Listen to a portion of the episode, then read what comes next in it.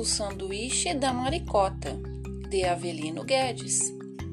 A galinha maricota preparou um sanduíche: pão, milho, quirera e ovo. Mas quando ia comer, a campainha tocou.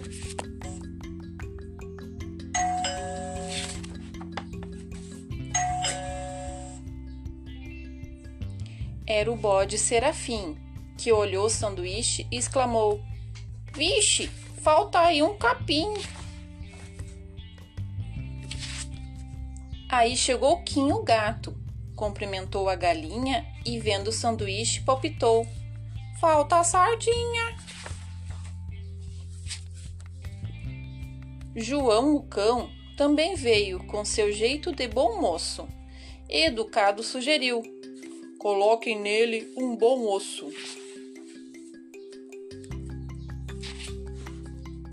Sempre zumbindo e agitada, chegou a abelha Isabel.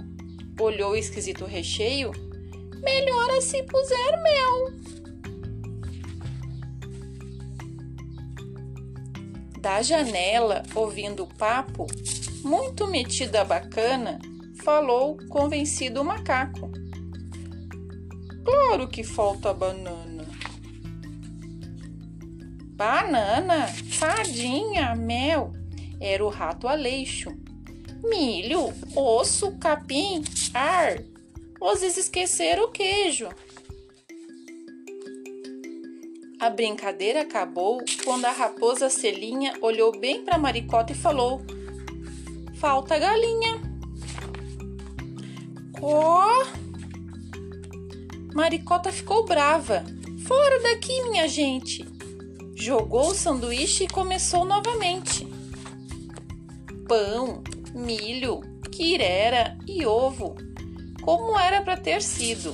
Quem quiser, faça o seu, com o recheio preferido. Fim.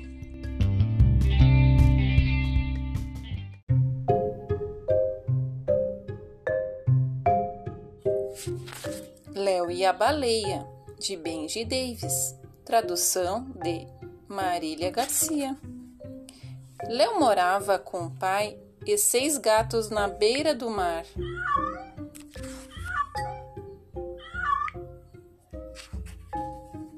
Todas as manhãs, seu pai saía bem cedo para um longo dia de trabalho em seu barco de pesca. Ele só voltava quando já estava escuro. Uma noite, um forte temporal arrastou tudo ao redor da casa. Na manhã seguinte, Léo saiu para ver o que tinha acontecido lá fora. Andando pela praia, ele avistou algo diferente. Ao se aproximar, Léo de repente viu um filhote de baleia encalhado na areia. Léo não sabia o que fazer. Ele lembrou que as baleias não gostam de ficar muito tempo fora d'água. Tenho que agir depressa, pensou. Léo queria que a baleia se sentisse em casa. Ele contou algumas histórias sobre a vida na ilha. A baleia sabia ouvir muito bem. A noite foi chegando e logo escureceu. Léo estava com medo de seu pai ficar bravo com a baleia na banheira. Durante algumas horas, Léo manteve o segredo bem guardado.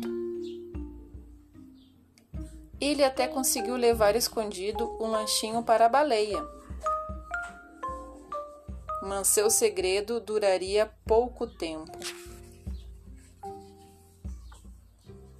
O pai de Léo não ficou bravo.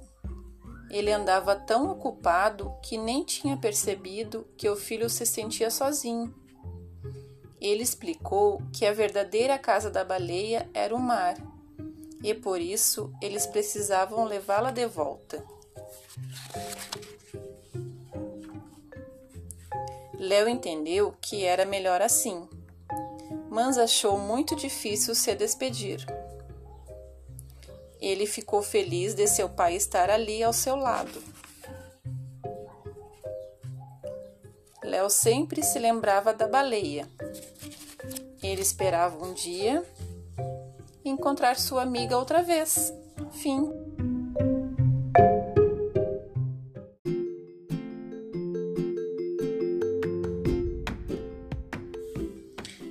Bonita do Laço de Fita de Ana Maria Machado.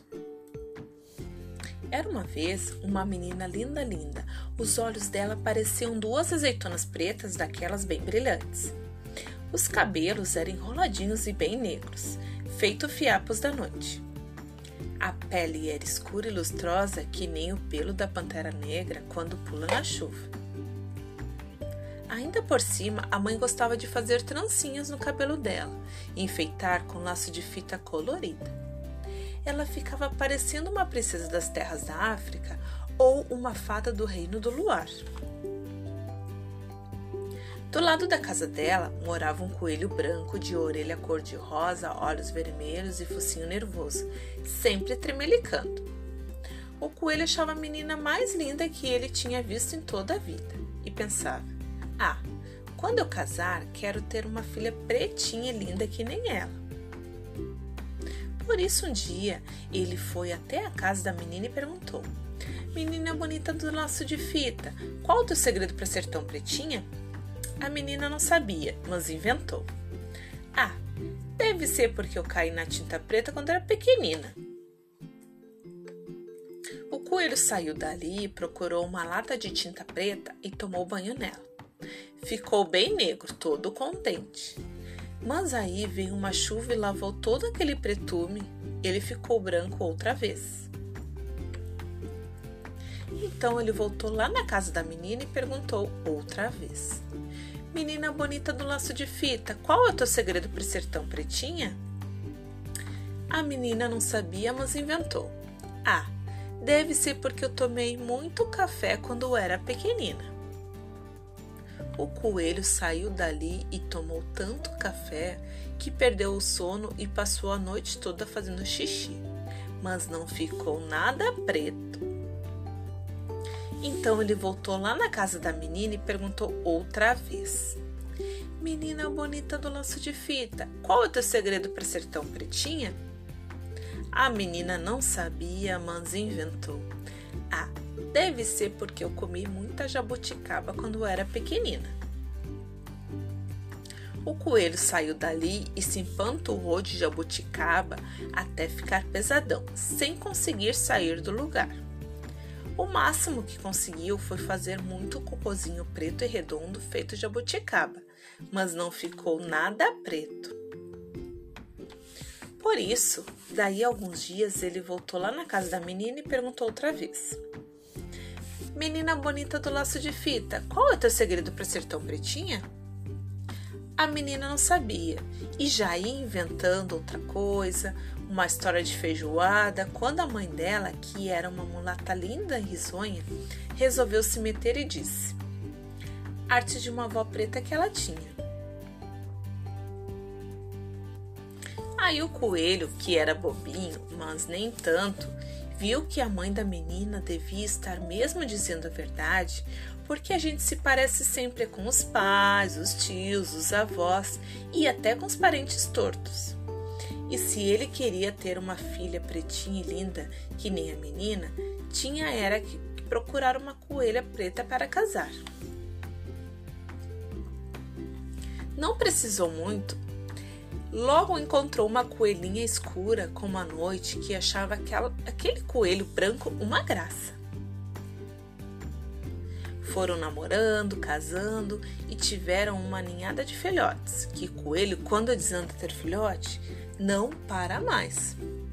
Tinha coelho para todo gosto: branco bem branco, branco meio cinza, branco malhado de preto, preto malhado de branco e até uma coelha bem pretinha. Já se sabe, a filhada da tal menina bonita que morava na casa ao lado. E quando a coelhinha saía de laço colorido no pescoço, sempre encontrava alguém que perguntava: Coelha bonita do laço de fita, qual é o teu segredo para ser tão pretinha? E ela respondia: Conselhos da mãe de minha madrinha. Fim.